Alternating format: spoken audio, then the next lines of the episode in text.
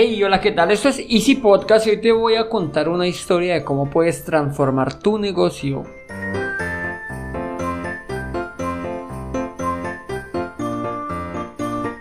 Bienvenidos a Easy Podcast, el podcast, el programa donde hablamos de marketing digital, estrategias, herramientas y tecnología en tu idioma. Recuerda que en cuevon.com encontrarás cursos online para emprendedores todo lo relacionado con el mundo del emprendimiento. Y sin más, comenzamos.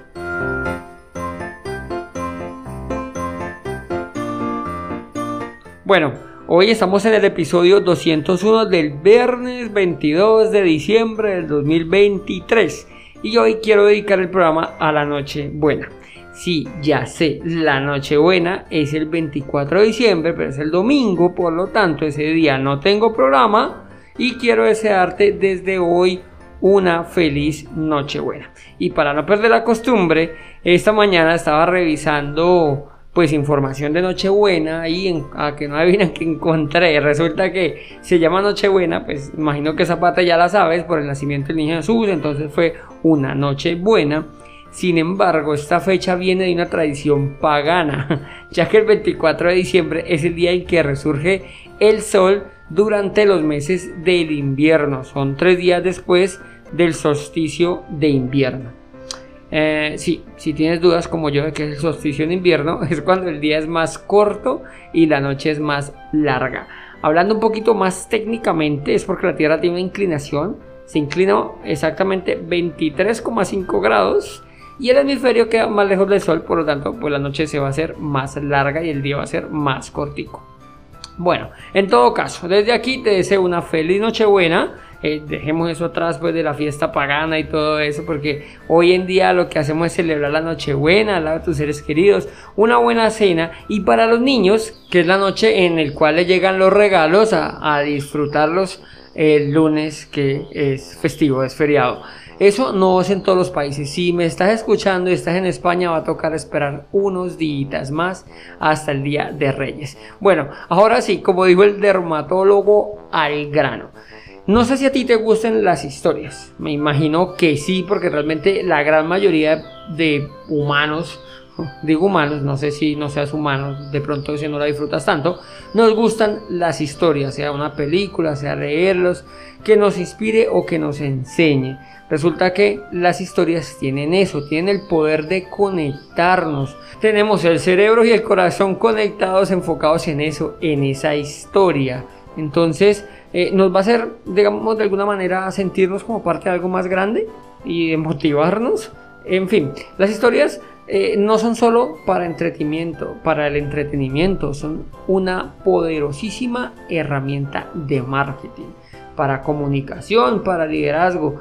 ¿Por qué? Pues porque las historias van a transmitir ese mensaje de una manera más clara, como más memorable, como te decía ahorita, como que va a conectarnos los sentidos, el corazón, el cerebro, nos, nos va a motivar y eso, mis queridos amigos, es lo que se llama storytelling Listo, entonces, ¿qué es el storytelling? Es el arte de contar historias. ¿Con qué? Pues con un propósito. Se trata de usar técnicas narrativas para crear una conexión emocional con tu audiencia, sea un cliente, un empleado, un inversor, un seguidor, bueno, lo que sea, va a ser que a través de una historia podamos conectar, vas a poder comunicar el valor de lo que quieres eh, transmitir eso pues te va a generar más, va a generar más confianza, más credibilidad y por lo tanto mucha más lealtad. Este tema no es nuevo, ¿no? De hecho, el, eh, contar historias es la manera más antigua de comunicación que existe. Pero ahora con todo esto de la era digital está cobrando, bueno, está cobrando, no, ha cobrado una gran relevancia. ¿Por qué? Pues porque básicamente estamos saturadísimos de mensajes publicitarios, de datos y de opciones, de porcentajes. Y esa es la manera de destacar, de diferenciarse para ofrecer un producto o un servicio. Por lo tanto, lo ideal es ofrecer una historia que haga conectar a las personas, a los posibles clientes con tu marca o con tu servicio, que se sienta identificado. Bueno, pero entonces a todas estas, ¿por qué es que el storytelling es tan efectivo? ¿Por qué funciona bien? Pues resulta que nuestro cerebro cuando está escuchando una historia lo toma de una manera diferente que cuando está recibiendo información eh, pura y dura, ¿no? Por así decirlo, en lugar de procesar datos de forma racional y lógica, nuestro cerebro se involucra de forma emocional y sensorial. ¿Y esto qué logra? Pues logra facilitar la comprensión. Para que te hagas una idea, es como si estás en una en una película, todos hemos visto una película. Cuando tú te sientas a ver una película, eso es una historia, está contada, bueno, dependiendo de la película que sea, pero todos son una historia. Entonces, ¿por qué va a ser estos cuatro punticos? Facilita la comprensión, porque vas a poder asociar todo lo que está sucediendo allí con un personaje. Por lo tanto, no es lo mismo explicar el cambio climático si nos cuentan una historia sobre cómo afecta la vida de las personas y de, los animales que si nos dan una serie de cifras y de gráficos. Mejora la retención o, la memoria. Eh, cuando cuentas una historia, pues es más fácil ah, que tú crees una estructura, una secuencia que va a facilitar, facilitar el almacenamiento y por lo tanto la recuperación de toda esa información. Es más fácil recordar el nombre y la historia de una persona que una lista de datos de personas así como aleatorias sin ninguna conexión. También al generar una empatía, cuando tú cuentas una historia, es más fácil de sentir empatía con una persona, con una marca que nos cuenta su origen y sus valores, que una marca que nos da datos, características o beneficios, llámalo como quieras. Es más fácil recordar una historia a través de la empatía. Y lo último, pues que eso va a influir en la conducta. Las historias eh, te van a llevar a tomar decisiones de compra de un producto que no sé, que te muestra la manera de cómo mejora tu vida, a que uno que solo nos da argumentos eh, racionales y lógicos. Bueno, para aplicar el storytelling a tu negocio, hay, digámoslo así, ciertas pautas que debemos seguir. Yo te, te voy a decir lo que considero, sin embargo, eh, me comprometo en el otro año, ya este año no creo que alcancemos a traer una persona que es experta en storytelling. Pero sin embargo, lo primero que debes hacer pues es definir un objetivo. ¿De acuerdo? Lo primero que tenemos que saber es si vamos a informar, si vamos a educar, a entretener o a persuadir para que te hagan la compra. Eso primero tenemos que definirlo. Segundo, elegir un formato. En este caso, por ejemplo, tú dirías, no, pues el formato más adecuado es el, el texto o el audio. Hay texto, hay audio, hay videos, hay imágenes, bueno, lo que quieras. Tú puedes contar una historia como quieras, pero debes de tenerlo definido. Lo siguiente, la estructura, que pienso que es una de las partes más importantes, ya que aquí tenemos que seguirla sí o sí. Lo primero es la introducción, un nudo y un desenlace. Esto aplica para todo. Lo primero, pues vamos a presentar los personajes, el escenario, eh, no sé, sí, y el conflicto. Después, en el nudo, pues vamos a desarrollar ese conflicto, vamos a como se dice ahí, a, meter el dedo en la herida. Listo, y vamos a ver pues cómo, cómo nuestro personaje finalmente en el desenlace pues va a salir de ese conflicto o pues dependiendo del objetivo que tengas con el producto que estemos intentando eh, persuadir para que compre. Eh, aquí hay otra parte importante y es crear eh, un, personaje principal. Normalmente lo hacemos nosotros. ¿Para qué? Para que nuestro público objetivo tenga esa empatía. Em, otro de los puntos sería el, el, antagonista o el conflicto, por qué tenemos ese problema y lo importante pues cómo nosotros o el personaje puede salir de ahí.